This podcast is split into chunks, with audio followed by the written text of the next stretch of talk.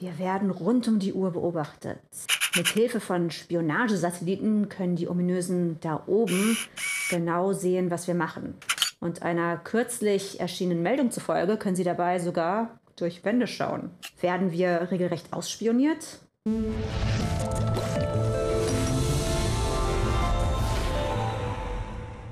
Unser modernes Leben ist ohne Satelliten kaum vorstellbar. Wir nutzen sie zur Telekommunikation, für die Navigation und auch für die Wettervorhersage. Und bestimmte Forschungsgebiete, wie zum Beispiel die Klimaforschung, wären ohne Erdbeobachtungssatelliten gar nicht vorstellbar. Ich habe dazu letztens auch ein Video gemacht, das habe ich euch hier verlinkt. Erdbeobachtungssatelliten beobachten, wie der Name schon sagt, die Erde. Und unter Umständen können sie uns auch ausspionieren. Selbst wenn die Daten in bester Absicht erhoben werden, kann das zur Gefahr werden.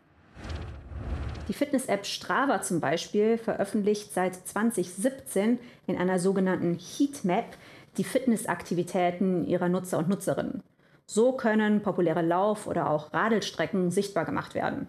Das ist erstmal gut, denn so kann man Radwege planen oder man kann sich auch von den Strecken anderer inspirieren lassen für die eigenen Fitnessaktivitäten. Nathan Russer, einem australischen Analysten von Satellitendaten, ist schon 2018 aufgefallen, dass die Strava-Karte ungeahnte Nebeneffekte hat.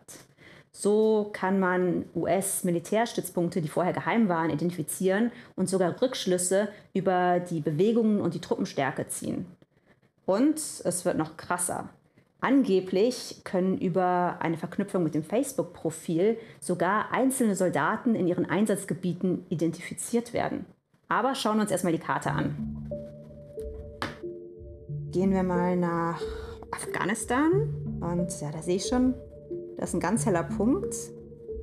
Schauen wir mal. Das ist tatsächlich das Camp Dwyer. Also klingt für mich jetzt mal nach einem Militärstützpunkt. Da sieht man wirklich ganz genau, wo die Soldaten entlang gelaufen sind. Und wenn ich jetzt mal zu Google Maps gehe,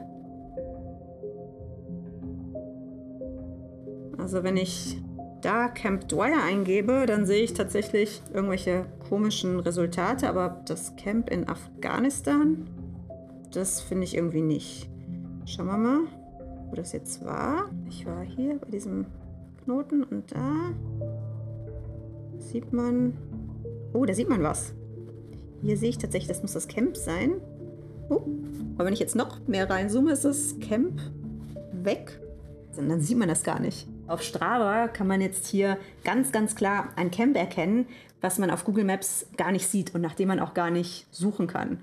Diese Affäre hat natürlich beim Militär für helle Aufregung gesorgt und den Soldaten wurde wärmstens empfohlen, ihre Privatsphäreneinstellungen mal bitte zu überprüfen. Übrigens wurden die Fitnessarmbänder, die die Soldaten da anhatten, vom Pentagon selbst bestellt.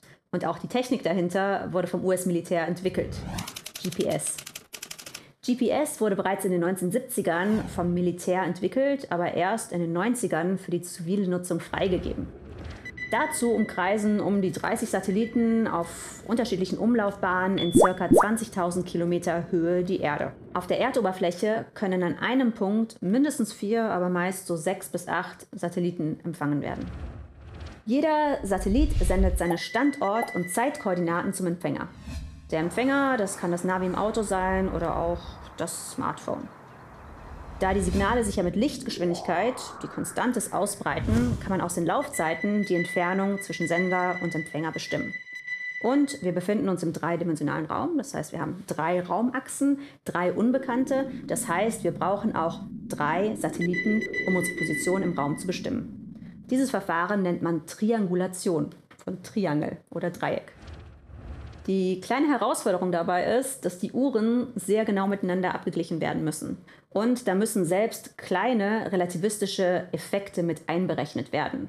Es ist ja so, dass die Satelliten sich relativ zum Beobachter auf der Erde bewegen und auch in einem anderen Schwerefeld unterwegs sind. Dort ist ja etwas weniger Schwerkraft als auf der Erde. Und laut Einsteins Relativitätstheorie gehen die Uhren dann anders. Und das muss eben mit einkalkuliert werden. Die andere Herausforderung ist, dass die Uhren selbst sehr, sehr genau gehen müssen. Und an Bord der Satelliten werden deswegen Atomuhren verwendet. Mein Autonavi oder Handy hat jetzt keine eingebaute Atomuhr. Das heißt, es wird dort einen Uhrenfehler geben. wenn die Handy- oder Navi-Uhr nur 0,00001 Sekunden falsch geht, dann liegt man in der Positionsbestimmung schon drei Kilometer daneben. Und um genau diesen Uhrenfehler zu korrigieren, brauche ich dann einen vierten Satelliten, der diesen Fehler eben wieder herausrechnet. Aber Satelliten können nicht nur dazu benutzt werden, um via GPS unsere Position zu bestimmen, sondern auch, um uns zu fotografieren. Mit den Bildern von Google Maps, die von Erdbeobachtungssatelliten, die sehr viel näher an der Erdoberfläche sind, geschossen werden, kann ich nicht nur meinen Wohnungsblock erkennen, sondern sogar das Sofa meiner Nachbarn auf deren Balkon. Und das ist nichts im Vergleich zu den messerscharfen Bildern, die dem Militär und den Geheimdiensten zur Verfügung stehen. Wie hoch genau die Auflösung ist, wollte uns auch auf Nachfrage keiner sagen. Aber der braucht schon verlässliche Informationsquellen, wenn Donald Trump wild rumtweetet. Aus dem Bild kann man schließen, dass US-militärische Satellitenaufnahmen eine Auflösung von etwa 10 mal 10 cm pro Pixel haben.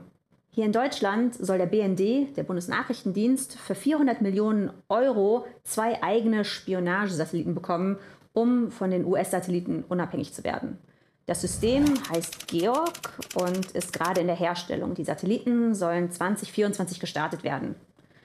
Was genau Georg alles können wird, dazu wollte der BND sich nicht äußern, aber es wird gemunkelt, dass damit jeder Punkt auf der Erdoberfläche innerhalb von 24 Stunden überwacht werden kann und dass die Auflösung gut genug ist, um ja, etwas in ungefähr dieser Größe gut zu erkennen. Dazu wird Georg mit elektrooptischen Bildern arbeiten. Das sind Falschfarbenbilder, die Unsichtbares sichtbar werden lassen. Und was da passiert, ist, dass der Bereich, den unsere Augen sehen können, mit Informationen aus den unsichtbaren Wellenlängenbereichen, wie zum Beispiel dem Nahinfrarot, angereichert wird. Damit können dann Strukturen hervorgehoben werden. Ein Beispiel ist die genaue Erkennung und Charakterisierung von Vegetation. Pflanzen reflektieren Licht im Nahinfrarotbereich sehr viel stärker als im sichtbaren Bereich. Das heißt, wenn man Bilder macht, wo die beiden Wellenlängenbereiche überlagert sind, kann man sehr schön sehen, wo Vegetation ist und wo sie sich vielleicht auch verändert. Dieser Effekt wird zum Beispiel in der Archäologie benutzt, um im Dschungel versteckte Tempelruinen zu entdecken. Und auch in der Astronomie benutzen wir elektrooptische Bilder ständig.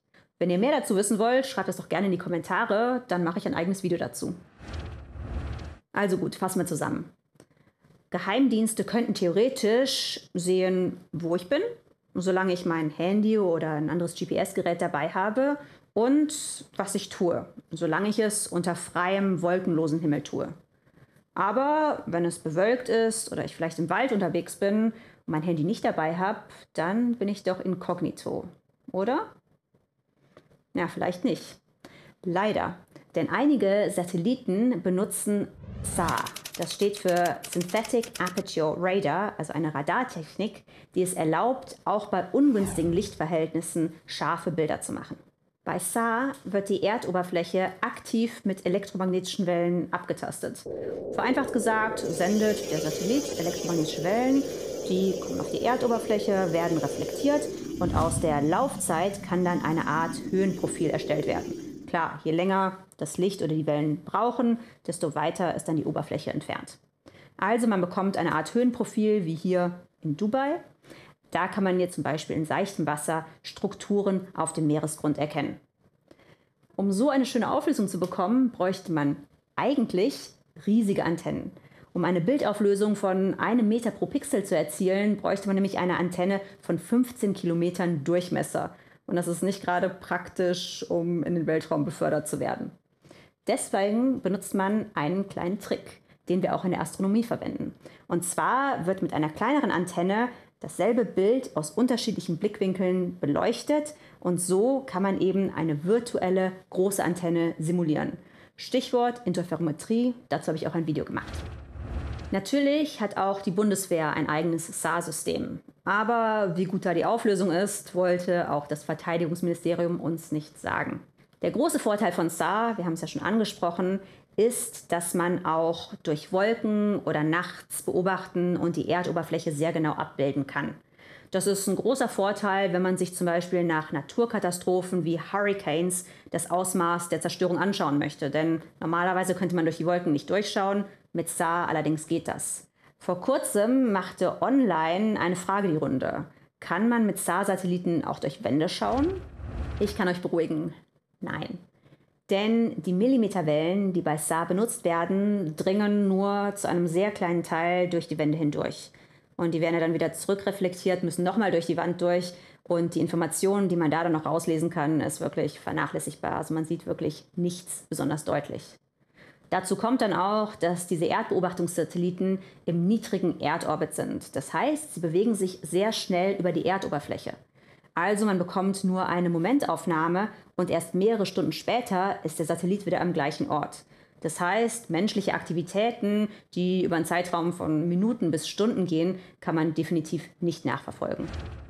Ganz schön beeindruckend, was mit Satelliten alles ausspioniert werden kann. Das kann nützlich sein, aber in den falschen Händen auch extrem gefährlich. Deswegen braucht es eine klare Regelung.